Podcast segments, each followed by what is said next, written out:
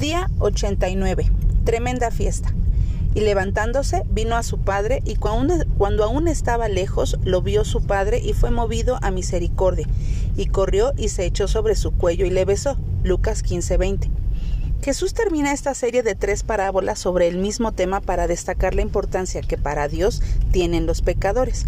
Él entiende perfectamente la situación desastrosa y funesta de ellos. Al usar tres parábolas seguidas con el mismo tema, Jesús nos ayuda a entender cuánto amor tiene Dios por los pecadores y la situación miserable y desastrosa de ellos.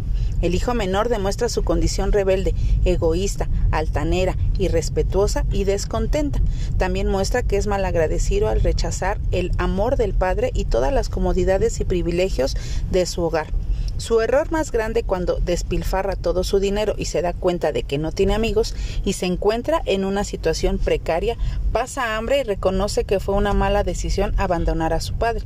Al hacer un análisis de su vida, entiende que se equivocó, se arrepiente y decide regresar a la casa de su padre sin esperar ningún privilegio ni consideración para ser un trabajador más.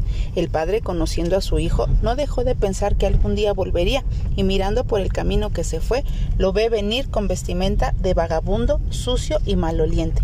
Su amor lo mueve a misericordia. El hijo pide perdón, el padre lo perdona, lo viste con ropas limpias y da instrucciones para tener tremenda fiesta.